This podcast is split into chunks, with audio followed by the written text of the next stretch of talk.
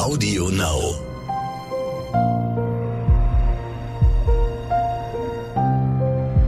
Verbrechen von nebenan.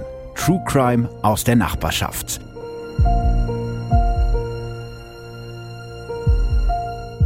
Hallo und herzlich willkommen zu Verbrechen von nebenan, Folge Nummer 32. Ich habe ja, ein Gast, überraschenderweise. Warum bist du eigentlich schon wieder hier? Ist jetzt die große Frage. Hallo Tanina. Ja, danke, dass du mir äh, diesen roten Moderationsteppich gerade ausrollst, weil es ist mir wirklich wichtig, es deiner Fanbase mitzuteilen, warum ich heute hier bin. Meine Damen und Herren, ihr fragt euch ja wahrscheinlich manchmal auch, Mensch, der Fleiter, wie kommt der immer auf diese spannenden Fälle? Wo findet der die? Ja. Ich kann es euch sagen, der findet die nämlich überhaupt nicht. sondern ich. ich bin nämlich, habe ich ja glaube ich schon mal erzählt in der Folge, so begeisterter Crime-Fälle, Gucker auch bei YouTube und ich bin da immer überall unterwegs. Dann ist es meistens drei Uhr morgens und ich gucke noch einen Fall. Und äh, so zwischendurch, ja, manche sind zum Einschlafen, die nehme ich so als Hörbuch und manche, die finde ich so schrill, so schräg, tatsächlich im negativen Sinne, weil die sind so irre.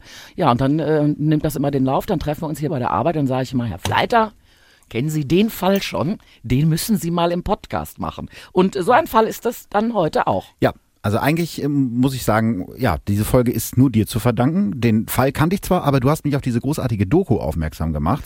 So, die haben wir zusammen sogar auch Die geguckt. haben wir zusammen geguckt, genau. Wir waren irgendwann bei dir und hast gesagt, ey, ich habe da, ich hab, kennst du den und den Fall? Da gibt's eine Doku zu, lass uns die mal gucken. Und äh, das war die von den Kollegen von Fontal 21. Leider ist die aktuell nicht mehr in der Mediathek, aber die war wirklich sehr spannend und die hat mich darauf gebracht, dass man doch diesen Fall nochmal näher beleuchten sollte. Denn es ist dieses Mal nicht nur ein Mordfall, in Anführungsstrichen nur ein Mordfall, denn ein Mordfall ist ja immer schrecklich, sondern dieser Mordfall ist gleichzeitig auch ein Politikum. Wir rekonstruieren einen Fall, der ja Politik gemacht hat und gleichzeitig sind unglaubliche Fehler passiert in der Ermittlungsarbeit, die wir hier versuchen natürlich zu rekonstruieren. Aber bevor wir anfangen, Tanina, du wolltest glaube ich noch irgendwas loswerden. Ja, unbedingt. Und zwar an einen äh, Hörer, vielleicht sogar einen Fan oder eine Fanin von deinem Podcast. Auf jeden Fall wurde diese Folge gehört. Das war eine Folge mit uns beiden. Und äh, sie hat dir was, eine Mail oder was geschrieben? Ich glaube, das war bei Instagram, ja. Oder bei Instagram, das sind ja Dinge, die ich ja nicht kenne. Und äh, auf jeden Fall hast du mir davon einen Snapshot geschickt, weil ich komme auch drin vor. Können wir mal komplett machen, ne? Ja, wir lesen das mal vor, das ja, ist schön. Guten Abend, lieber Philipp. Ich höre gerade deine neue Folge und kann mich dieser Nachricht hier nur anschließen. Da, die weiß ich nicht. Ja, weiß ich auch nicht mehr. Deine Stimme ist der Wahnsinn. Danke. Die und die der Frau in der 29. Folge, ist also Ja. lange her. In Klammern habe den Namen vergessen, übrigens auch. Erinnert mich ein bisschen, also erstmal Dankeschön. Ja. Äh, und sie schreibt noch, oder er, erinnert mich ein bisschen an Mechthild Großmann. Schönen Abend dir. So. So, ich habe es dir Ich geschickt. weiß es natürlich. nicht, wer ist diese Frau? Richtig, ich habe Tanina das geschickt und dachte natürlich, Ich als popkulturell interessierte Frau weiß sie, wer Mechthild Grossmann ist. Ja, ich habe nachgeguckt und ich hatte wirklich schon so eine Ahnung und also falls ihr es auch nicht wisst, die Überraschung war wunderschön. Also das ist die Staatsanwältin aus dem Münster-Tatort, die Dauerkette-Raucherin mit der tiefen Stimme. Ich wusste nicht, dass ich schon so nah äh, dran bin an so einer Kellerstimme, aber gut, wenn ihr das meint. Aber höher geht's halt nicht. Ich finde deine Stimme sehr schön und ich glaube, dass wir mit dieser Folge, da wir jetzt ja lange sprechen werden, Mhm. äh, auch wieder weiter in Richtung Münster äh, Tatort Staatsanwältin gehen bei dir stimmen. Also wenn mir das Glas Wasser gleich ausgeht, auf jeden Fall. Dann Na gut. tiefer. Okay, dann legen wir mal los, oder was? Oder wie? Richtig, wir legen los. Davor gibt's aber natürlich noch die Triggerwarnung. In dieser Folge geht es um Gewalt, um sexuelle Gewalt und auch um die Ermordung einer jungen Frau. Wenn euch das also triggert, solltet ihr diese Folge vielleicht lieber überspringen. Es ist der 14. Juni 2018, ein milder Donnerstagabend. Die 28-jährige Sophia Lösche will von Leipzig aus nach Hause zu ihrer Familie nach Amberg in die Oberpfalz. Gerade hat sie noch ein Seminar an der Uni Leipzig besucht, wo sie seit drei Jahren im Master Germanistik studiert. Jetzt macht sie sich auf den Weg. Morgen feiert ihr Vater, der pensionierte evangelische Pfarrer Johannes Lösche, seinen Geburtstag und da möchte Sophia, genau wie ihre beiden Geschwister, natürlich dabei sein. Sie nimmt die S-Bahn zur Tankstelle Schkeuditz West. Von dort aus will sie über die A9 bis zur Ausfahrt Lauf-Hersbruck in Mittelfranken trampen und ab da dann die S-Bahn nach Amberg nehmen. Der Autohof Schkeuditz direkt an der Autobahn ist bei Fernfahrern genauso beliebt wie bei Trampern. Die Trucker mögen die sauberen, aber günstigen Sanitäranlagen und die Tramper wissen, dass sie hier immer jemanden finden, der sie mitnimmt. Sophia ist schon oft von hier getrampt, meist mit ihrer besten Freundin Eva. Die erinnert sich später, Es war eine Mischung aus Geld sparen, Leute kennenlernen und Abenteuerlust. Man hat immer eine gute Story erlebt beim Trampen. Dieses Mal wird Sophia niemandem davon erzählen können. Die 28-Jährige braucht ein paar Versuche. Einige Autofahrer wollen oder können sie nicht mitnehmen, aber das kennt sie schon. Und dann kommt Bob. Bob heißt in Wirklichkeit Bougema El, ist 42 Jahre alt und kommt aus Marokko. Der Lkw-Fahrer ist mit seinem blauen 40-Tonner auf dem Rückweg zu seiner Spedition in Tanger. Er spricht Sophia freundlich an, bietet ihr an, sie mitzunehmen. Die beiden unterhalten sich mit Händen und Füßen, ein bisschen Englisch und einige Brocken Arabisch. Das bisschen Arabisch hat Sophia auf der griechischen Insel Lesbos gelernt. Schon mehrfach war sie seit 2016 auf der Insel, um mit der Gruppe No Border Kitchen Geflüchtete zu unterstützen. Vor allem mit den marokkanischen Geflüchteten hat sie sich dort immer gut verstanden. Und auch Bob scheint ein freundlicher Typ zu sein. Vertrauenserweckend genug, um zu ihm in den LKW zu steigen. Was Sophia nicht weiß, Bougemael ist schon länger auf dem Autohof. Anderthalb Stunden bevor er Sophia trifft, hat er mit seinem Handy ein Foto von seinem irrigierten Penis gemacht. Am Vortag hatte er versucht, zwei Frauen vor der Rasthoftoilette zu fotografieren. Sophia Lösche steigt zu dem Mann in den blauen LKW Modell Renault T460. Um 18.14 Uhr filmen die Überwachungskameras des Rasthofes, wie der LKW auf die A9 in Richtung Süden biegt. Anderthalb Stunden später, um 19.44 Uhr, schickt Sophia im Telegram-Gruppenchat eine Nachricht an mehrere Freunde trampe gerade mit Bob, einem marokkanischen Lkw-Fahrer von Leipzig nach Nürnberg, und er hat mir so eine marokkanische Pfeife geschenkt. Dahinter vier entsetzte Emojis. Es ist das letzte Mal, dass ihre Freunde von ihr hören. Drei Minuten später fährt der LKW den Autohof Berg in Oberfranken an, knapp hinter der Grenze zwischen Thüringen und Bayern. Um 19.48 Uhr betreten Sophia und Bougema L gemeinsam den Tankstellenshop des Autohofes. Bougema L kauft zwei Kaffee für die beiden und zahlt mit einem 10-Euro-Schein. Vier Minuten später verlassen sie gemeinsam den Shop. Sophia trägt ein schwarzes, ärmelloses Oberteil und dunkle Shorts. Sie lächelt den Lkw-Fahrer an, der ein paar Schritte hinter ihr geht. Er hält ihr die Beifahrertür auf und Sophia steigt ein. Die beiden fahren für acht Minuten weiter auf der A9 Richtung Süden. Dann steuert Bougema L gegen 20 Uhr den Rastplatz Sperbes West an. Er stellt den LKW auf den siebtletzten Stellplatz hinten. Hier wird der LKW knapp drei Stunden lang stehen bleiben, bis kurz vor Mitternacht. Hier auf diesem einsamen dunklen Rastplatz, nur noch knapp 50 Kilometer von Sophias Zuhause entfernt, wird etwas Furchtbares passieren. Du hast ja schon so ein bisschen was mhm. über Sophia erzählt, aber sie ist ja wirklich schon ein ganz spezieller Mensch. Ich glaube, können wir sie erstmal noch ein bisschen besser kennenlernen? Was, was, wer ist Sophia? Ja, das ist, glaube ich, für diesen Fall tatsächlich wichtig, vor allen Dingen für die, für die Urteilung äh, später. Sophia Lösche wird am 17. Februar 1990 in Amberg in der Oberpfalz geboren. Ihr Vater ist, wie gesagt, evangelischer Pfarrer. Sophia ist die Nachzüglerin der Familie und hat zwei wesentlich ältere Geschwister. Katharina, die heute als Museumspädagogin arbeitet, und Andreas, der als Kulturmanager arbeitet und für die Grünen im Kreistag des Landkreises Bamberg sitzt. Ich hatte übrigens neulich mal eine Diskussion mit einem Hörer darüber, ob die Parteizugehörigkeit einer Person wichtig ist oder nicht für den Fall. Ist sie in dem Fall schon, aber dazu kommen wir mhm, ja, später doch, noch. Ne? Also in, dem Fall, um das ein bisschen einschätzen zu können, aus welchem Milieu die Lösches kommen, glaube ich schon, dass das wichtig Auf ist. Auf jeden Fall, ja. Sophia ist so ein Mensch, die braucht immer Menschen um sich herum. Schon als Baby im Kinderwagen mag sie es lieber, wenn ihre Mutter sie durch die belebte Innenstadt statt durch den ruhigen Park schiebt, so erzählt die Mutter das später. Seit ihrer Jugend engagiert sich Sophia politisch. Als Schülersprecherin setzt sie sich dafür ein, dass ihr Gymnasium an dem Programm Schule ohne Rassismus teilnimmt. Nach ihrem Abi 2010 studiert sie Germanistik in Bamberg.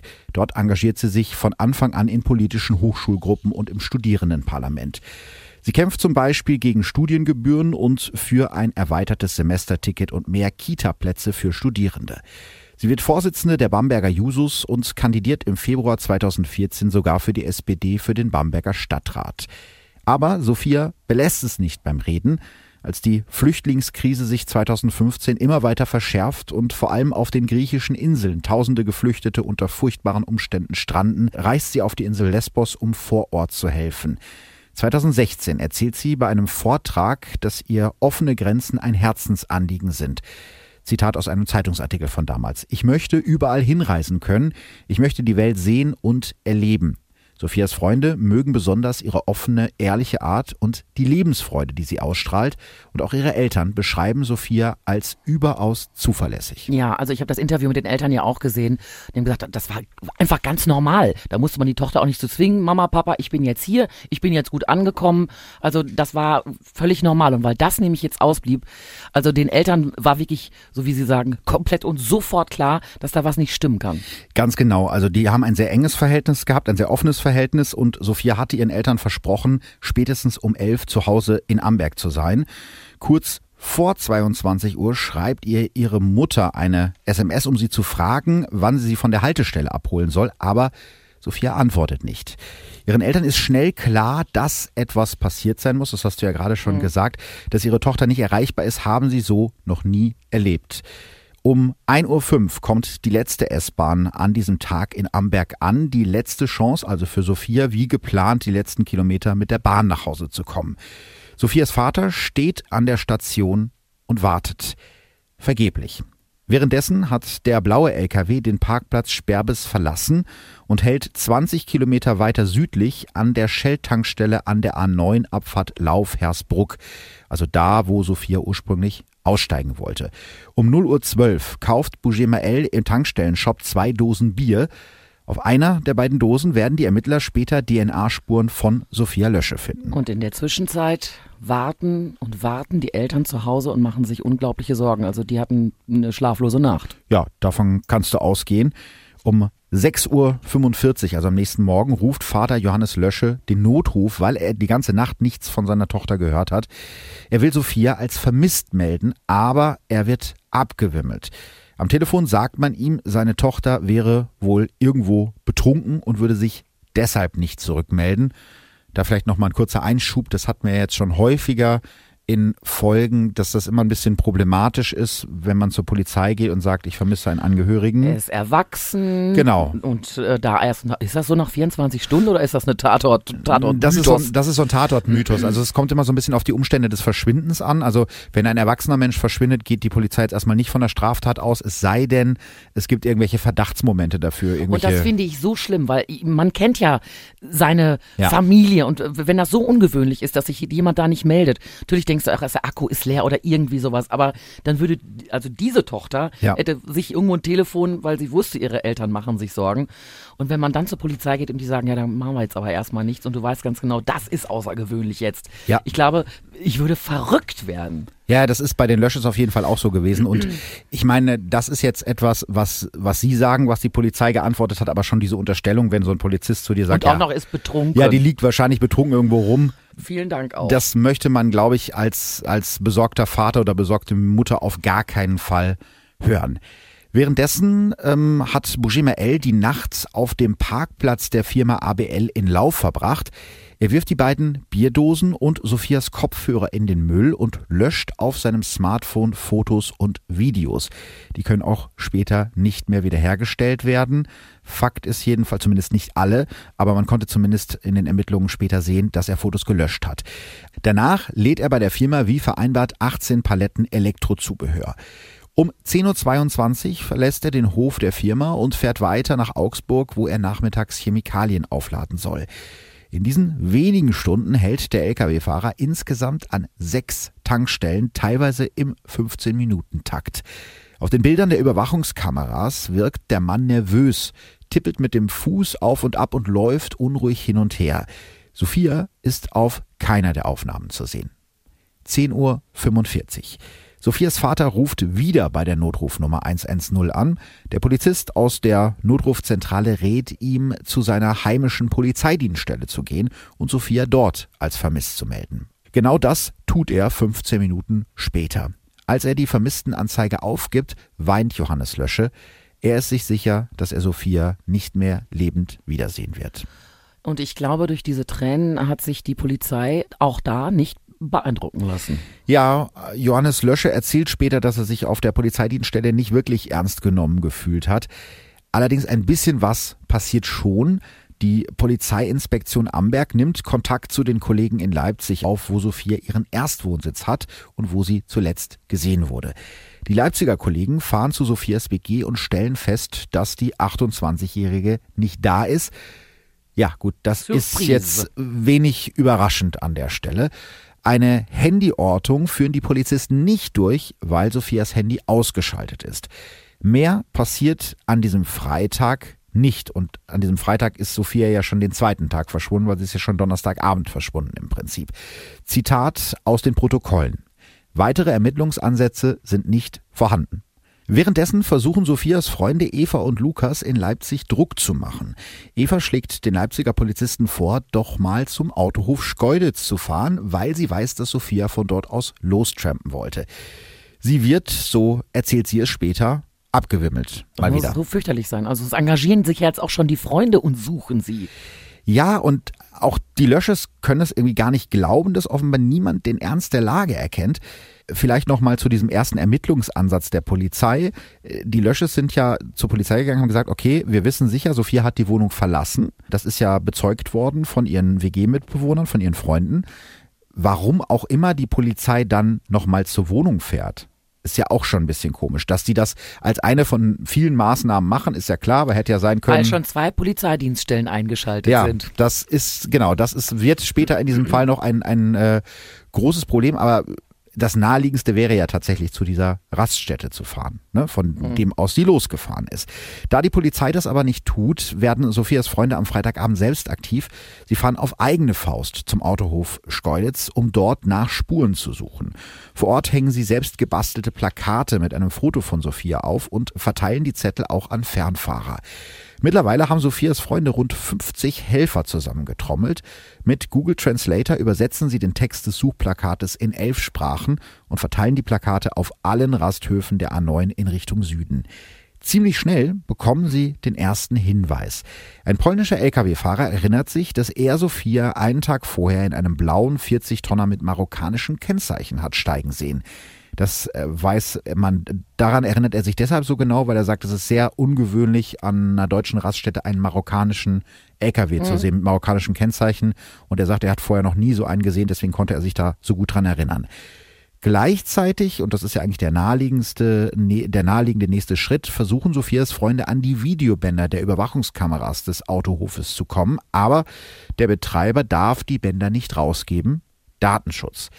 Also versuchen sie es wieder bei der Polizei in Leipzig. Und jetzt denkt ihr wahrscheinlich alle, na das ist ja jetzt einfach. Die Polizei sagt, bitte rücken Sie die Bänder raus. Eigentlich müsste das für die ein kleineres Problem sein als für Sophias Freunde. Mittlerweile wird Sophia Lösche seit mehr als 24 Stunden vermisst.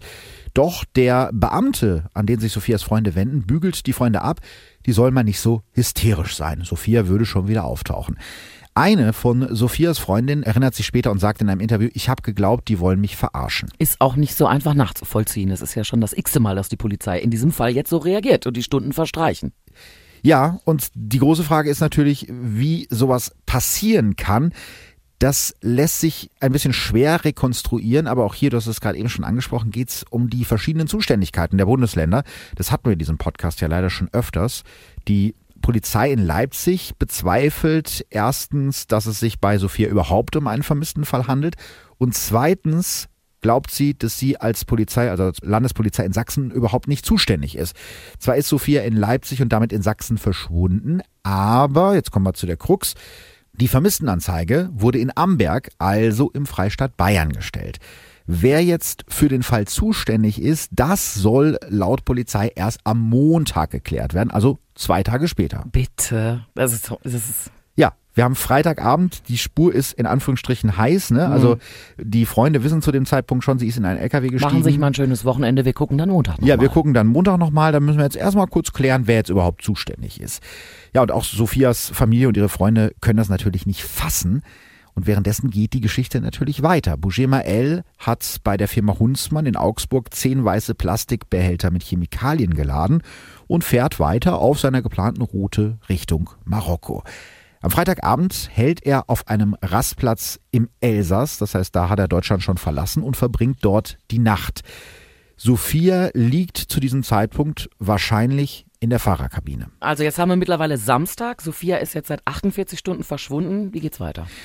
Ja, am Samstagabend werten dann endlich zwei Leipziger Polizisten am Autohof Schkeuditz die Videobänder aus. Das hätte man schon mindestens 24 Stunden vorher machen können, denn da wussten die schon, dass es diese Videobänder gibt. Ziemlich schnell entdecken sie Sophia und Bougemael auf den Videos und sehen die beiden gemeinsam in den blauen Renault 40 Tonner steigen. Sie haben sogar das Kennzeichen und den Namen der Spedition und geben dann beides am Samstagabend an die Kollegen weiter, gemeinsam mit einer Personenbeschreibung von Sophia und dem Lkw-Fahrer. Damit könnte die Polizei Bougemael in kürzester Zeit finden. Allerdings soll erst geklärt werden, welche Landespolizei jetzt eigentlich zuständig ist und das eben, ich habe es gerade schon gesagt, am Montag. Damit würden die eigentlichen Ermittlungen erst 72 Stunden nach dem ersten Notruf durch Sophias Vater starten und zwar ohne, dass irgendjemand in der Zwischenzeit versucht, den blauen LKW zu stoppen. Ich bin so sprachlos. Deswegen äh, hat mich dieser Fall auch so gepackt. Sophias Freunde, die geben aber nicht auf. Die machen ja weiter. Genau, die machen weiter. Jetzt, wo die Polizei das Kennzeichen des LKW, den Speditionsnamen und die Beschreibung des Fahrers hat, sollte der Fall eigentlich relativ schnell geklärt sein. Sophias Bruder Andreas sagt später, wir waren uns sicher, dass die den innerhalb von zwei Stunden haben. Leider hat er Unrecht. Während die Polizei auf den Montag wartet und auf die Zuständigkeit, durchquert der LKW von Bouger Mael mit Sophia an Bord Frankreich und hält insgesamt sechsmal an französischen Rasthöfen, jeweils für nur wenige Minuten. Um 21.49 Uhr parkt Bouger Mael den Lastwagen auf dem Parkplatz Air Claude Bonnier im Südwesten von Frankreich. Hier wird er wegen des Sonntagsfahrverbotes fast 24 Stunden lang bleiben. Der Parkplatz ist ein wenig ungepflegt und er hat keine Videoüberwachung. Der nächste Tag, Sonntag, der 17. Juni, ist warm und sommerlich. Gefühlt ganz Deutschland fiebert dem Fußball-WM-Auftaktspiel der deutschen Nationalmannschaft gegen Mexiko entgegen. Währenddessen fahren Sophias Freunde und Familie erst die A9 und dann alle deutschen Autobahnen in alle Richtungen ab. Sie glauben jetzt nicht mehr, dass die Polizei ihnen hilft. Sophias Bruder Andreas hatte bei der Polizei in Amberg angerufen und sich erkundigt, ob die Suche nach dem blauen LKW schon angelaufen sei. Die Antwort der Polizei, die Ermittler hätten alles Menschenmögliche getan und würden jetzt erstmal nichts mehr machen. Alles Menschenmögliche getan. Also zu diesem Zeitpunkt wurde noch nicht einmal nach diesem LKW bis dahin haben, glaube ich, die Freunde alles Menschenmögliche getan. So lässt es sich, glaube ich, ganz gut zusammenfassen. Sophias Freunde und Familie werden immer verzweifelter. Knapp 100 Helfer haben sie mittlerweile zusammengetrommelt. Weil Sophias letztes Handysignal vom Hermsdorfer Kreuz kam, durchsuchen ihre Freunde auf eigene Faust die Wälder um das Autobahnkreuz bei Leipzig. Sie können nicht wissen, dass Sophia mittlerweile 1300 Kilometer entfernt in der Fahrerkabine eines LKW liegt und ja, wahrscheinlich an diesem Tag sterben wird. Und die Polizei tut immer noch nichts? Nein, an diesem Sonntag nicht mehr. Währenddessen setzt Bougemael seine Fahrt in dem LKW fort. Spätestens jetzt, also nach diesem längeren Aufenthalt auf diesem südfranzösischen Parkplatz, mit der Leiche von Sophia an Bord. Um 22.59 Uhr fährt er eine französische Tankstelle an. Dort tankt er 119 Liter Diesel, aber das ist noch nicht alles. Er füllt sich außerdem 3,76 Liter Benzin in einem Kanister ab und lässt sich dafür ein Extrabon geben. Du kannst dir wahrscheinlich vorstellen, warum. Er will Sophias Leiche verbrennen. Ja, davon gehen die Ermittler auch aus, weil es gibt eigentlich keinen anderen Grund, sich extra Benzin zu kaufen und sich dafür noch ein Extrabon ausdrucken zu lassen. Kurze Zeit Später passiert der blaue 40-Tonner die Grenze nach Spanien. Insgesamt fünfmal hält Bougemael hinter der Grenze. Es sind immer wieder nur kurze Stops. Wahrscheinlich sucht er nach einem geeigneten Ort, um Sophias Überreste loszuwerden. Hier, also hinter der spanischen Grenze, wirft er auch den blutverschmierten Overall weg. Zwischen 5.30 Uhr und 6.13 Uhr legt Bougemael die Leiche von Sophia in der Nähe einer Tankstelle nahe der nordspanischen Stadt Aspanera in einem Straßengraben ab. Erst fährt er weiter, doch dann kommt er nochmal zurück und zündet den Leichnam an. Hm. Danach macht sich Bougemael in seinem Lastwagen auf den Weg nach Marokko. Was machen in dieser Zwischenzeit, in diesen ganzen Stunden, Sophias Freunde und ihre Eltern? Ja, die suchen weiter wie verrückt nach Sophia. Sie können ja nicht wissen, dass Sophia schon längst tot ist und ihre Leiche verbrannt in einem spanischen Straßengraben liegt. Zu diesem Zeitpunkt glauben sie noch nicht, dass Bujema El schuld ist an Sophias Verschwinden. Sie denken, er sei nur ein wichtiger Zeuge. Sophias Bruder Andreas versucht also, die Fahrtroute des LKWs zu berechnen und kommt zu dem Schluss, dass der LKW mittlerweile kurz davor ist, den europäischen Kontinent zu verlassen, womit er ja auch nicht so Unrecht hat. Sophias Freunde wissen also, dass sie den Fahrer so schnell wie möglich erreichen müssen. Aber was ist, wenn der Fahrer Sophia vielleicht doch was angetan hat oder ihr noch antun will? Dann könnte ein Anruf Sophia in Lebensgefahr bringen. Die Freunde zögern. Zwar haben sie im Internet mit Hilfe der Beschreibung des LKW die Nummer der Spedition in Marokko herausgefunden, auf die der blaue 40-Tonner läuft, aber es traut sich zunächst keiner dort auch anzurufen. Andreas Löscher hofft, dass sich die Polizei um den Anruf kümmern wird, aber die vertrösten ihn, obwohl die Zeit langsam knapp wird. Also müssen Sophias Freunde wieder selber handeln. Am Montagmittag ruft ein marokkanischer Freund von Sophias Cousine bei der Spedition in Tanga in Marokko an und fragt nach dem LKW und dem Fahrer Boujema El. Der Mann in der Spedition ist hilfsbereit und spricht sogar ein bisschen Deutsch. Er sagt ihnen, dass der LKW ganz normal auf Kurs ist und versucht Boujema El zu kontaktieren. Um 15 Uhr an diesem Montag klingelt das Handy von Sophias Freundin Eva. Es ist Boujema El. Die beiden telefonieren circa eine Viertelstunde. Er erklärt ihr, dass er Sophia schon am Donnerstag im fränkischen Lauf abgesetzt hat, wie verabredet. Sofort nach dem Gespräch schickt er ein Foto von seinem Ausweis, ja eigentlich wie um zu sagen, ich habe nichts zu verbergen. Außerdem sendet er ihr Bilder von sich, von seiner Frau und seinen Kindern und bittet Sophias Freunde, ihn und seine Familie zu schützen. Nach dem Gespräch ist Eva erstmal total fertig, weil sie in den sozialen Netzwerken auf der Suche nach Sophia so viele Details über den Marokkaner veröffentlicht hat. Sie glaubt, dass sie den falschen Mann beschuldigt hat und hat Angst, dass Boujemael jetzt wegen ihr ohne Grund Ärger bekommt. In diesem Moment ist sie sich sicher, Boujemael ist unschuldig. Ja, wir wissen, er ist es definitiv nicht. Ähm, Nochmal kurz Frage, was macht die Polizei? Ja, die hat mittlerweile immerhin endlich geklärt, wer für den Fall zuständig ist, äh, und zwar die sächsische Polizei. Deswegen wird in Leipzig eine Sonderkommission für den Fall Sophia gegründet. Am Montagabend schickt die marokkanische Spedition den Leipziger Ermittlern die GPS-Daten des LKW. Die Ermittler leiten die Daten erst ans LKA Sachsen, dann ans BKA, also ans Bundeskriminalamt und von da aus zu Interpol und dann über Interpol nach Spanien weiter. Also da vergehen wieder wertvolle Stunden. Mittlerweile ist es schon Dienstag geworden. Um 4.30 Uhr morgens brennt dann am Dienstag in der Nähe der andalusischen Stadt Jaén, 384 Kilometer vor der marokkanischen Grenze, die Zugmaschine eines Sattelschleppers. 200 Meter von der Brandstelle entfernt nimmt die spanische Guardia Civil den Fahrer des LKW fest. Es ist der 42-jährige Marokkaner Boujema El. Der behauptet, die Zugmaschine sei nach einem Motorschaden in Flammen aufgegangen, nachdem der Motor schon vorher Probleme gemacht hatte. Ein Gutachten seines Arbeitgebers, also der Spedition, geht später von Brandstiftung aus. Als die Ermittler Boujemael untersuchen, stellen sie fest, dass er getrocknete Blutspritzer auf dem Unterhemd hat. Und so ziemlich zur gleichen Zeit äh, muss da auch in Spanien praktisch dieses Gesuch von den Kollegen aus Sachsen angekommen sein. Das heißt, die wissen, okay, da gibt es zumindest einen vermissten Fall, wo der Boujemael ein Zeuge sein kann und sie befragen ihn halt das erste Mal in Spanien. Da behauptet er steif und fest, Sophia, wie vereinbart, äh, schon am Donnerstag 50 Kilometer von ihrem Zuhause entfernt abgesetzt zu haben. Also im Prinzip das Gleiche, was er Sophias Freunden am Telefon erzählt hat. Ja, zwei Tage später ist allerdings endgültig klar, dass das nicht stimmen kann. Am Donnerstag, den 21. Juni 2018, also genau eine Woche nach Sophias Verschwinden, wird in einem Straßengraben in der Nähe der nordspanischen Stadt Asparena im Baskenland eine Leiche gefunden. Nackt, eingewickelt in schwarze Folie und halb verbrannt.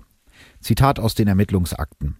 Die Augenlider waren geschlossen und der Kopf halb nach rechts gedreht. Die Extremitäten waren verschränkt, man erkannte Fesseln an den Handgelenken. Die Hände befanden sich auf dem Rücken, auf Höhe der Füße, die ebenfalls verschränkt waren. Ob diese gefesselt waren, ist nicht klar ersichtlich, da dieser Bereich schwarz war und Brandspuren aufwies. Nach kurzer Zeit wissen die Ermittler, bei der Leiche handelt es sich um Sophia. Das Mädchen ist also tot. Und ich kann mich auch noch wirklich sehr gut dran erinnern, der Mordfall Sophia hat ähm, damals dann auch europaweite Kreise gezogen. Ja, vor allem, weil äh, rechte Gruppen und Parteien versuchen, aus der Entführung und der Ermordung von Sophia Kapital zu schlagen. Das fängt da zu diesem Zeitpunkt schon an. Ich kann mich auch noch dran erinnern, wie ich damals gelesen habe, dass der dringend Tatverdächtige ein marokkanischer Lkw-Fahrer ist und dann nur gedacht habe, okay, das wird eine heftige Diskussion auslösen. Ja, wir sind hier in 2018 und wir wissen alle, die große Flüchtlingswelle war 2015 Genau. und äh, ja, seitdem ist äh, die Lage in Deutschland ja auch ein bisschen umgeschwenkt, umgekippt. Ja, genau. Also zumindest was einige politische Parteien angeht. Also da war mir schon klar, okay, das wird jetzt heftig. Und so war es dann auch. Schon kurz nachdem in den Zeitungen die ersten Meldungen über Sophias Verschwinden erscheinen, schlägt Familie Lösche im Netz der Hass entgegen. Und das finde ich wirklich so furchtbar und so unglaublich. Sie seien durch ihr Verhalten selbst schuld daran, dass Sophia gestorben sei. Schließlich hätten sie erst die ganzen Flüchtlinge ins Land gelassen.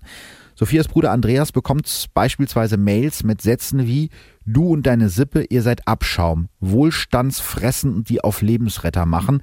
Wir haben den längeren Atem, du grüne Mistmade. Oder das Schöne bei der ganzen Kritik an der Polizei ist doch, dass die Schlepperhelferin Lösche jetzt endlich unschädlich ist.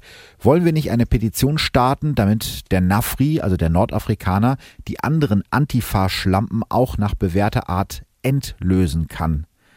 Ein deutsch-schweizer Autor, der zum Beispiel mehrfach zur Wahl der AfD aufgerufen hat, schreibt zum Tod von Sophia auf seiner Seite in dem russischen Netzwerk VK, weil diese ich sag mal, politisch eher rechts stehenden Menschen sind ja oft in diesem russischen Netzwerk, weil sie sagen, Facebook ist alles zensiert und wird kontrolliert von den Mächten.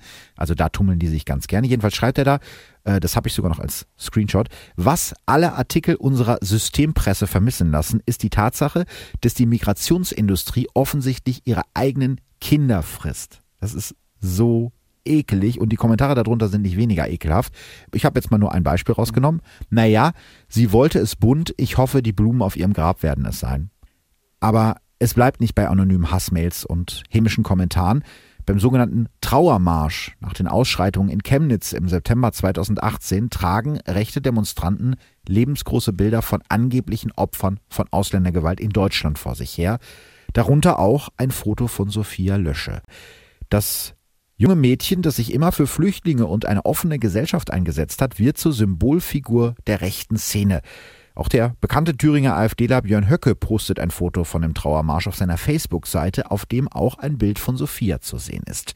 Dafür wird er später von Familie Lösche verklagt, aber das Verfahren wird eingestellt. Für die Lösches ist es besonders schlimm. Sie haben das Gefühl, dass ihre Tochter nach ihrem Tod auch noch für eine bestimmte Ideologie missbraucht wird. Sophias Eltern und Freunde kämpfen trotzdem weiter mit allen Mitteln dagegen, dass Sophias grausamer Tod von Rechten in Beschlag genommen wird und gehen damit sogar an die Öffentlichkeit. Sie sind sich sicher, dass Sophia, die immer für Toleranz und offene Grenzen gekämpft hatte, es niemals wollen würde, dass ihr Tod zur Hetze gegen Ausländer missbraucht wird. Der Tod ihrer Freundin, Tochter oder Schwester Sophia ist für sie ganz eindeutig ein Femizid, also der Mord an einer Frau aufgrund ihres Geschlechts. In einem öffentlichen Statement schreiben sie dazu, Sophia ist kein Opfer von irgendeiner Einwanderungspolitik, nicht nur, weil der Tatverdächtige gar kein in Deutschland lebender Immigrant war. Sophia ist ein Opfer von Gewalt gegen Frauen. Wie ist denn Sophia jetzt eigentlich gestorben? Also sie war in dem LKW. Wir wissen, wie sie ihre Leiche aufgefunden wurde. Was wurde denn da festgestellt? Was hat er gemacht mit ihr? Ja, das soll eigentlich geklärt werden ab dem 23. Juli 2019 am Landgericht Bayreuth. Die Staatsanwaltschaft klagt Bougema-El wegen Mordes an. Die Staatsanwaltschaft sieht in diesem Fall das Mordmerkmal Verdeckungsabsicht, aber äh, dazu komme ich gleich nochmal. Die Eltern und Sophias Bruder Andreas treten in dem Prozess als Nebenkläger auf und sagen, es geht uns nicht um Hass oder Rache, eigentlich sitzen wir nur da, weil wir mehr Klarheit erfahren wollen. Direkt rechts von Familie Lösche sitzt der Angeklagte Bougemael. Es ist ein hagerer Mann mit kariertem Hemd, er hat kaum Haare auf dem Kopf und spricht mit schwacher Stimme. Sophias Vater erinnert sich später in einem Interview, ich hatte sehr großen Respekt vor dem Moment, ihm das erste Mal gegenüberzustehen.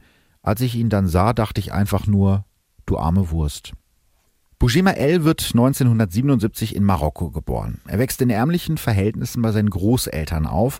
Seinen Vater lernt er erst mit zehn Jahren kennen. Von seiner Mutter denkt er jahrelang, sie sei seine Schwester.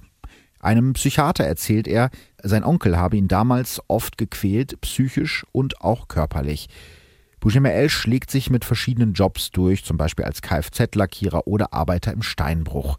Er ist eher unterdurchschnittlich intelligent. Sein IQ liegt laut Gutachten bei 81.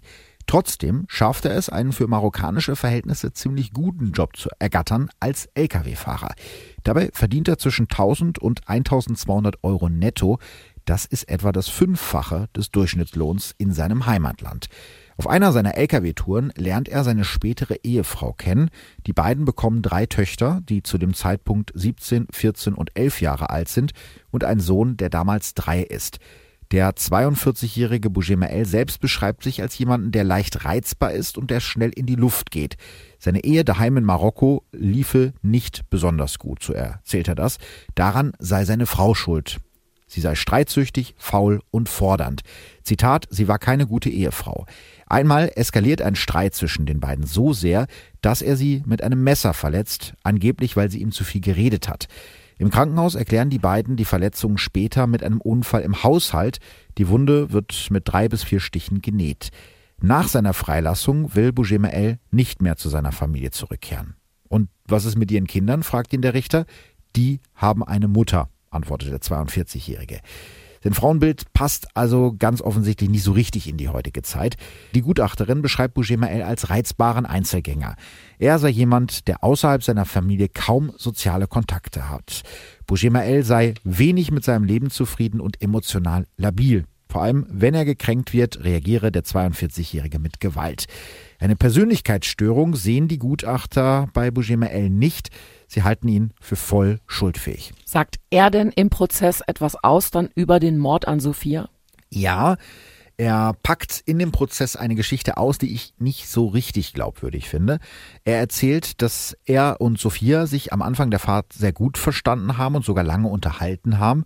Sophia mit ein wenig Arabisch, er mit ein wenig Französisch. Das deckt sich ja auch mit dem, was man auf den ersten Aufnahmen sieht. Da scheinen sie sich ja sehr gut verstanden zu haben. Sophia habe dann ganz entspannt einen Joint geraucht und er habe ihr Bilder von seinen vier Kindern auf dem Handy gezeigt. Sie war eine sehr nette Person, wird er zitiert. Doch dann kommt eben dieser Stopp auf dem Parkplatz in Sperbes und alles ändert sich. Als er gerade den Außenspiegel putzt, sieht er durch das Fenster, wie Sophia sein Führerhaus durchsucht. Zitat, sie war mein Gast. Sie hatte nicht das Recht, meine Sachen zu durchfühlen. Die beiden beginnen zu streiten. Bougemael schlägt Sophia mit einem Radmutterschlüssel nieder. Danach verlässt er den LKW. Als er nach einigen Minuten zurückkommt, erschrickt er sich, weil Sophia ihm plötzlich die Hand entgegenstreckt. Also fesselt er Sophia mit Kabelbindern. Da glaubt er, laut eigener Aussage, dass die junge Frau noch lebt. Später sieht er das viele Blut und sagt darüber, sie war weg, tot.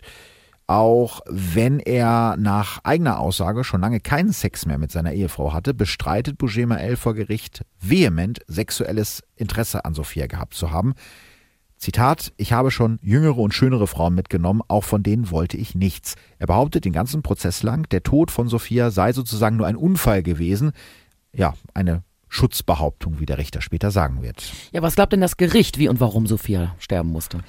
Ja, da gibt es zwei unterschiedliche Versionen. Fangen wir mal mit dem an, was mehr oder weniger unstrittig ist. Als Sophia am Donnerstagabend an der Tankstelle Schkeuditz West in den LKW von Bujima L steigt, ist der sexuell erregt. Es belegen halt die Fotos. Ne? Wenige Stunden vorher hat er auf dem Parkplatz Frauen vor der Toilette mit seinem Handy fotografiert und kurz bevor Sophia zu ihm ins Auto steigt, hat er sich wohl im Führerhaus des LKW selbst befriedigt. Weiß man denn das? Das ergibt die Auswertung seiner Handydaten. Also wo er gesurft ist und was so, er für Fotos gemacht hat. Die Fotos gab es ja nicht mehr. Ja, es gab es gibt einige Fotos, die er später gelöscht hat, die danach entstanden sind. Es sind nicht alle Fotos weg. So. Also manche konnte man rekonstruieren, eben zum Beispiel das, wo er sich selber fotografiert hat, während er sich ja offensichtlich selber gemacht hat. Am Anfang der Fahrt läuft alles normal. Vielleicht versucht der 42-Jährige auch mit Sophia zu flirten, aber das Mädchen scheint sich wohl nicht unwohl zu fühlen. Zumindest zeigen die Bilder der Überwachungskameras die beiden fröhlich und lächeln und da sind sie ja schon einige Zeit zusammen gefahren. Kurz vor Sophias Ziel Rund 50 Kilometer von Sophias Elternhaus entfernt steuert Bougimael den Parkplatz Sperbes an.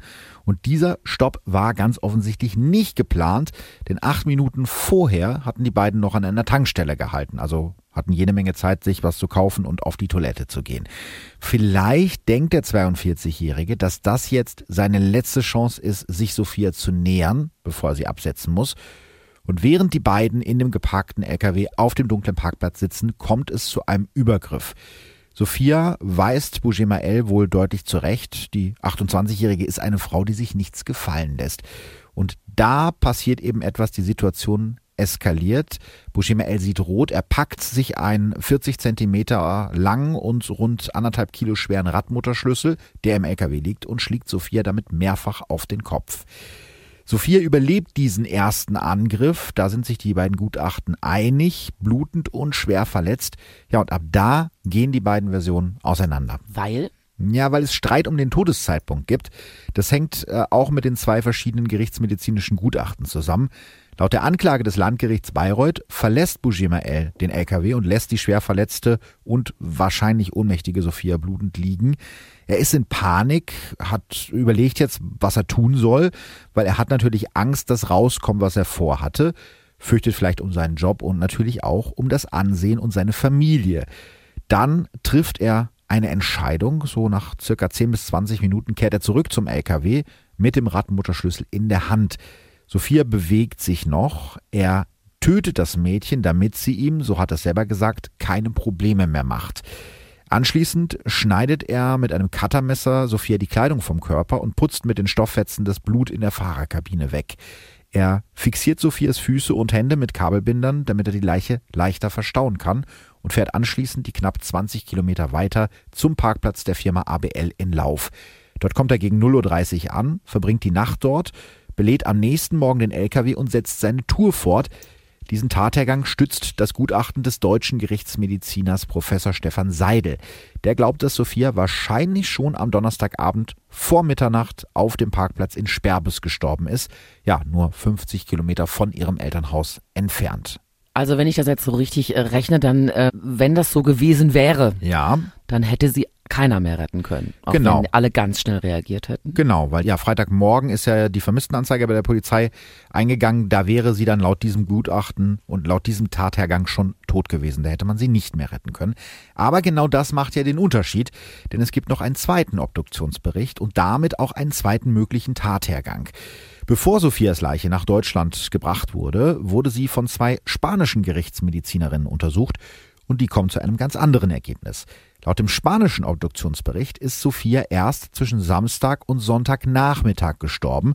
Zu diesem Zeitpunkt steht Bougemael mit seinem LKW wegen des Sonntagsfahrverbotes auf dem Rastplatz in Südfrankreich, der nicht kameraüberwacht ist. Er hat Sophia in Sperbes niedergeschlagen, das ist ja unstrittig, sie gefesselt und geknebelt und ist dann mit dem Mädchen einmal quer durch Deutschland und durch Frankreich gefahren. In dem Fall heißt das natürlich, wenn man den LKW früher gefunden und gestoppt hätte, hätte man Sophias Leben natürlich noch retten können. Ja, richtig. Und genau das macht eben den Unterschied. Also es gibt nach meiner Meinung einiges, was dafür spricht, dass Sophia erst in Südfrankreich sterben musste. Nach dem etwa vierstündigen Stopp auf dem Parkplatz Sperbes hält Bougema Elia an einer Tankstelle und kauft zwei Dosen Bier. Und auf einer der beiden Dosen finden die Ermittler später Sophias DNA. Das hatte ich ja schon erzählt. Also ich frage mich natürlich, wie soll die DNA von Sophia auf die Dose kommen, wenn sie zu diesem Zeitpunkt schon tot ist? Außerdem trägt Bougemael, als Sophia am Donnerstag zu ihm in den LKW steigt, eine weiße Hose, die hat er auch noch an, als er am Freitagmorgen bei der Firma ABL in Lauf seine Ware auflädt. Die Hose ist auf den Überwachungsbildern sowohl von der Tankstelle als auch später von der Firma gut zu erkennen. Ja, und die Gutachter sagen, dass bei der Tötung von Sophia extrem viel Blut gespritzt sein muss. Bougemaels Hose wäre demnach sicherlich nicht mehr weiß gewesen und hätte sich irgendwie umziehen müssen. Hat er aber nicht. Genau. Außerdem wirft Bougemael erst in Nordspanien seinen blutverschmierten Overall weg. Auch den hätte er wahrscheinlich schon früher entsorgt, wenn er Sophia schon am Donnerstag getötet hätte. Deshalb glauben die meisten, Sophias Familie eingeschlossen, dass die 28-Jährige erst in Südfrankreich starb. Sie hätte also mindestens anderthalb Tage lang noch gerettet werden können. Für welche ähm, der beiden Versionen entscheidet sich denn dann das Gericht? für die Version, dass Sophia schon am Donnerstag gestorben ist. Interessant finde ich, dass es trotz der Widersprüche, die ich ja gerade schon aufgezählt habe, in der Urteilsbegründung heißt, ein Todeszeitpunkt nach Sperbes, also nach Donnerstagabend, sei mit den Erkenntnissen der Beweisaufnahme nicht vereinbar. Was wirklich deswegen seltsam ist, weil ja zum Beispiel eben diese Dosen aufgetaucht sind, die erst später gekauft wurden und so weiter. Mhm. Ja, für das Urteil ähm, ist das wäre auch nicht relevant. Äh, Sophia ist tot. Wie sieht denn das Urteil aus? Ja, das Urteil fällt am 18. September 2019. Die Zuschauerreihen sind bis auf den letzten Platz gefüllt. Viele von Sophias Freunden sind gekommen. Vor dem Gericht hatten sie Plakate und Banner hochgehalten, auf denen keine Verharmlosung von Sexismus oder lieber wütend als traurig gegen strukturelle Gewalt an Frauen steht. Als der Vorsitzende Richter Bernhard Heim das Urteil verkündet, sitzt Bougema El still und zusammengesunken da. Das Gericht verurteilt ihn wegen Mordes aus Verdeckungsabsicht zu einer lebenslangen Freiheitsstrafe.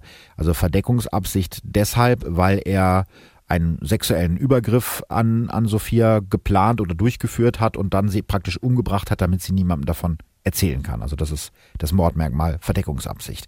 Also lebenslange Freiheitsstrafe, eine besondere Schwere der Schuld, wie von der Nebenklage gefordert, stellt das Gericht nicht fest. Damit kann Bougemael nach 15 Jahren Haft auf eine Verkürzung seiner Haftdauer hoffen. Ich frage mich und ich frage das dich, ähm, wie es ähm, heute der Familie von Sophia geht. Ich meine, da stirbt in dem Fall mit Eltern jetzt deine Tochter und du hast ja wahrscheinlich immer noch im Hinterkopf, ja. warum hat denn keiner was gemacht? Man hätte doch, man hätte doch. Ja, ich glaube, das ist das, was die Familie am meisten beschäftigt. Ähm, dieses Verhalten der Polizei. Also wenn die Ermittler damals nicht erst in Sophias WG, sondern direkt zum Autohof Schkeuditz gefahren wären und sich die Bänder hätten geben lassen, dann hätten sie den Täter in zwei, drei Stunden gehabt. So erzählt das Sophias Vater Johannes Lösche in dieser Doku, die wir ja beide gesehen haben. Ich weiß jetzt, was es heißt, wenn dein Herz zerspringt, sagt er da.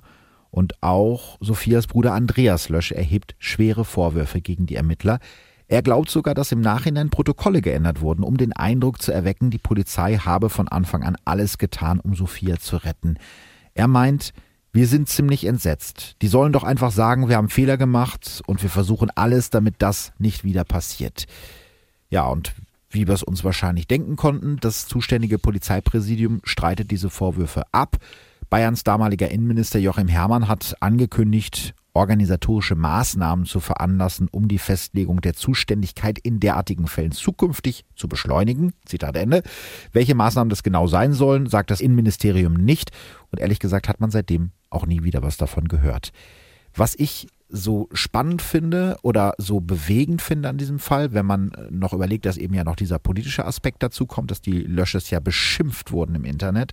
Dass, dass die AfD eine, eine, eine, eine, ein totes Mädchen für, den, für die eigene Überzeugung hernimmt, die dafür völlig bekannt war, dass sie Flüchtlingen geholfen ja. hat.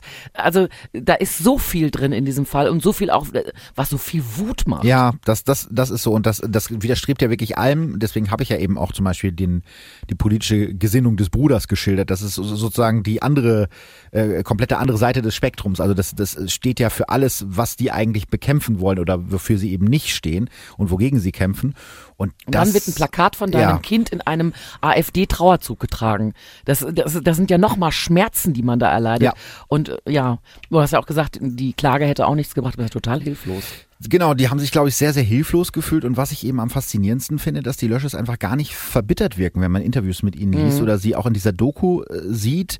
Sophias Mutter hat das später so beschrieben und hat damit auf diese ganzen ja, Menschen äh, angesprochen, die sie auch unterstützt haben bei der Suche nach ihrer Tochter und auch später in dem Gerichtsverfahren. Wir haben unsere Tochter verloren und so viele neue Freunde gewonnen.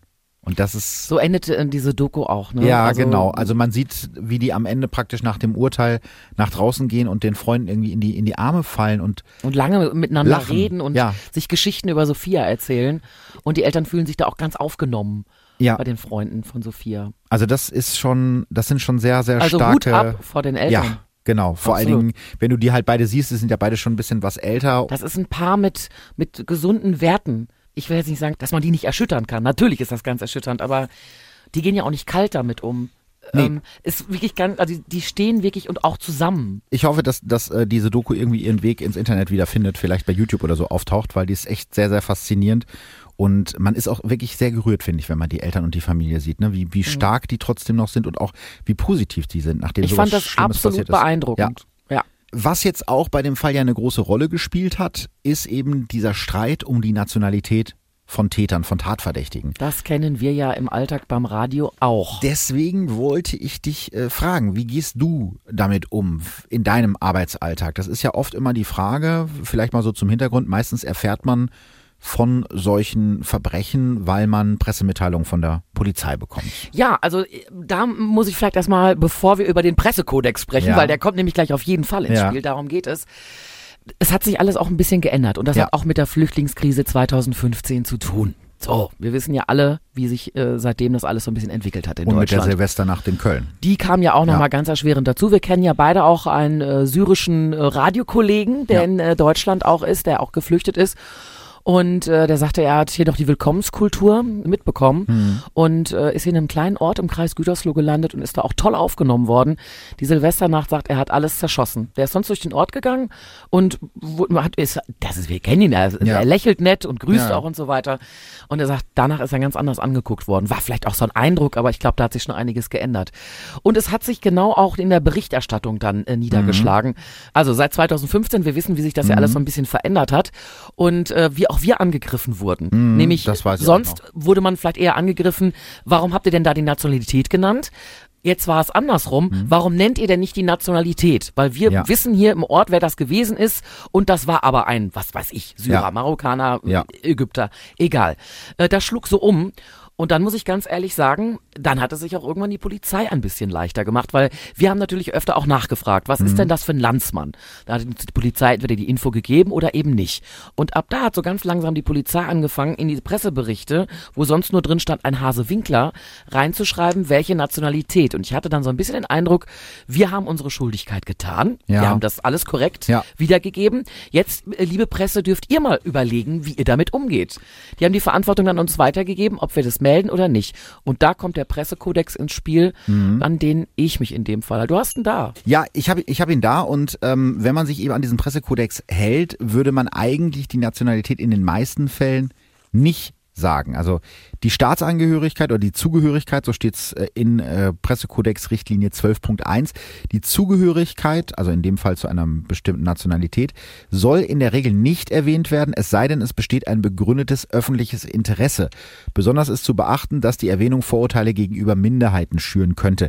Das ist natürlich sehr schwammig formuliert, weil Das was ist so ein dünnes Eis. ja, ja, was ist ein berechtigtes öffentliches Interesse? Und natürlich, wenn man sich da jetzt strikt dran hält, was wir wirklich ja jahrelang auch gemacht haben, weil das auch, finde ich, durchaus eine Berechtigung hat, sich daran zu halten, dann hat man eben die Problematik, dass es kaum Fälle gibt, wo du wirklich sagen kannst, was ist ein berechtigtes öffentliches Interesse? Also Neugier ist kein öffentliches Interesse.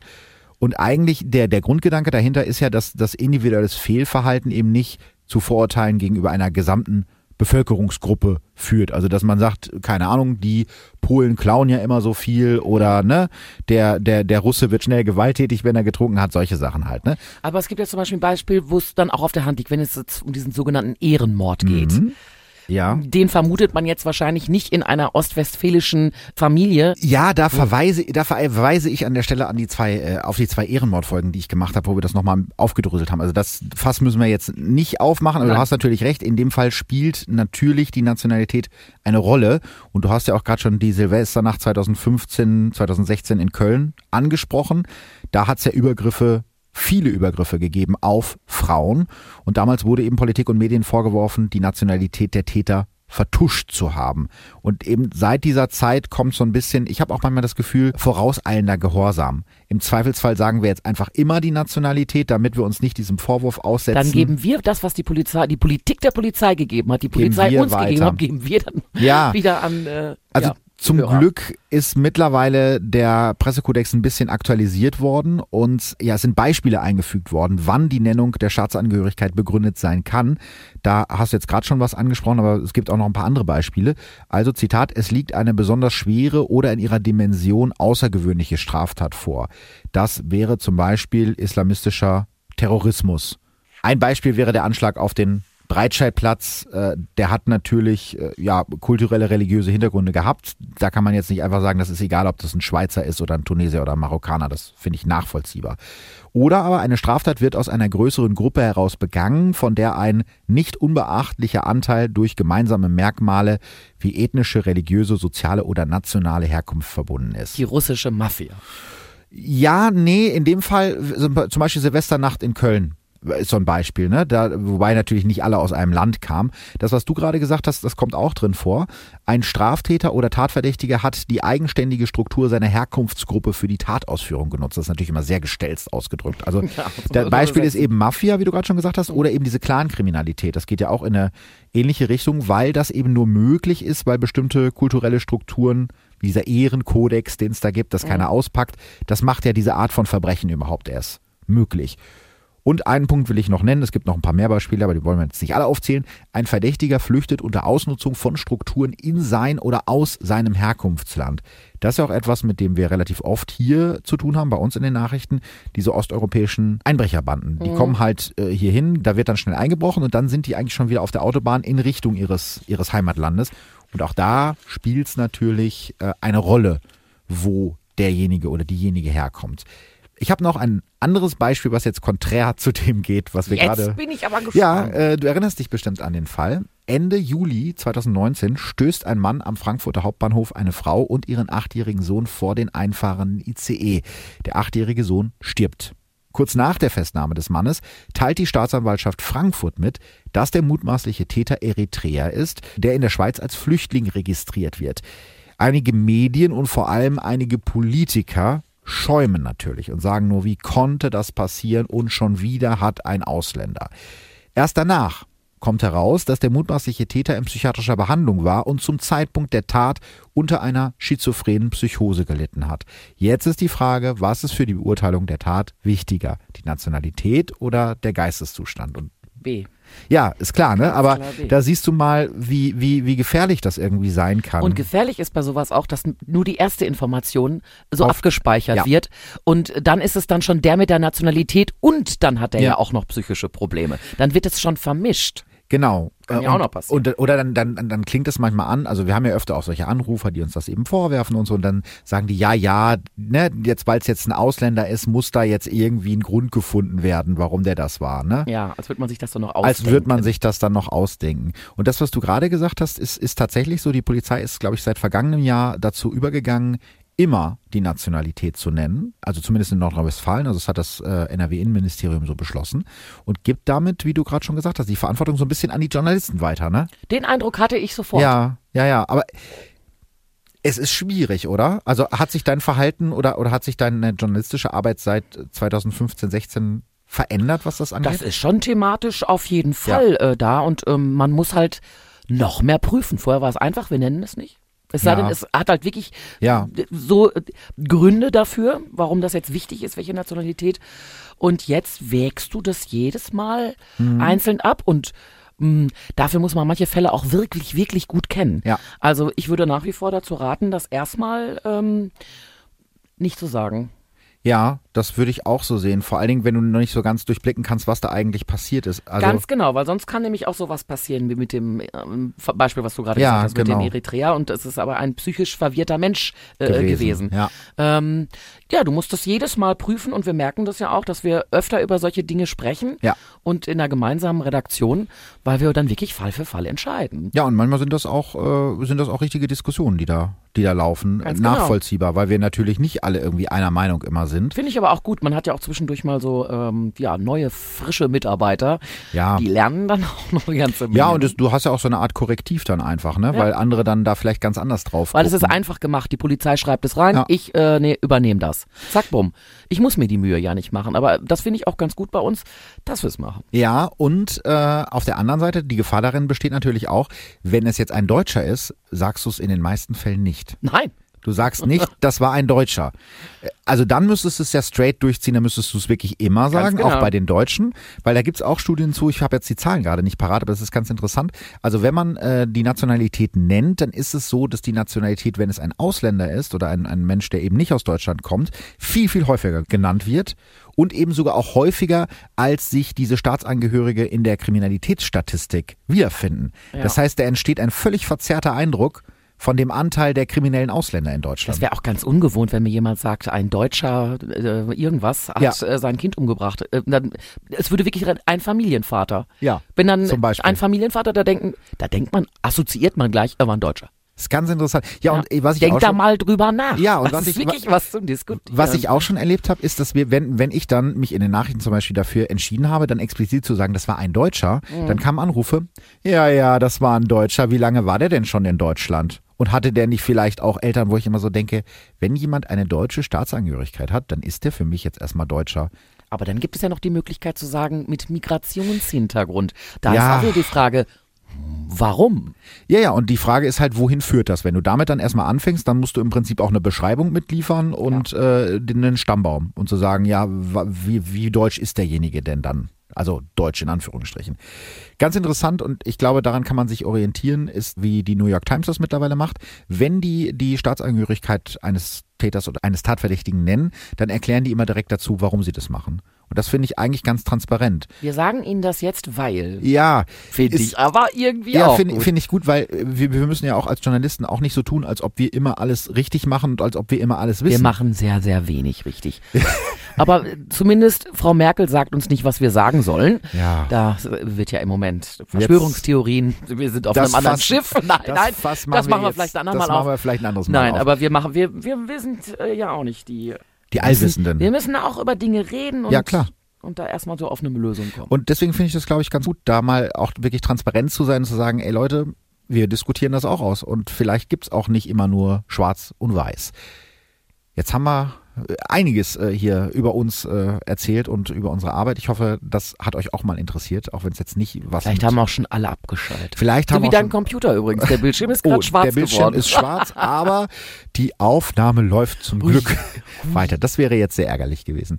Ja, vielen Dank, dass ihr uns äh, zugehört habt. Ich habe gedacht, an der Stelle ähm, erzählen wir noch mal ein bisschen was aus unserem journalistischen Alltag. Ich hoffe, das hat euch auch gefallen. Da, da machen wir noch mal einen eigenen Podcast. Oh nein, Herr Fleiter. das dürfen wir, glaube ich, also ganz vieles davon dürfen wir, glaube ich, ja, leider das macht es doch für die Hörer so spannend. Ja, aber so viel kann ich gar nicht piepen wie das. Behind the Ja, scenes. genau. Das wollt ihr Ja, nicht. wenn ihr das haben wollt, wir freuen uns auf die Kommentare. Ja, ich freue mich sehr auf die Kommentare. Also vielen Dank an der Stelle fürs Zuhören und danke dir, Tanja, dass du dir Zeit genommen hast und vor allen Dingen, dass du mich äh, mit der Nase auf diesen Fall gestoßen hast. Ja, sehr gerne und ich werde mit Sicherheit noch einen neuen anliefern. Und in der Zwischenzeit arbeitest du einfach weiterhin halbtags im Münster-Tatort. Ja, ganz, ganz genau. Also, auf Wiederhören. Tschüss, ihr Lieben. Es war schön. Tschüss. Halt, stopp. Ich muss noch was loswerden. Und zwar wisst ihr vielleicht von Instagram oder von Facebook, dass ich der absolute mega Hörspielfan bin. Und da gibt's jetzt was Neues auf Audio Now. Rabbits, dein Spiel, dein Risiko ist ein neuer Fiction-Podcast, ein Mystery-Hörspiel als Podcast. Gibt's ab sofort immer mittwochs und sonntags. Und die Story ist wirklich mega spannend.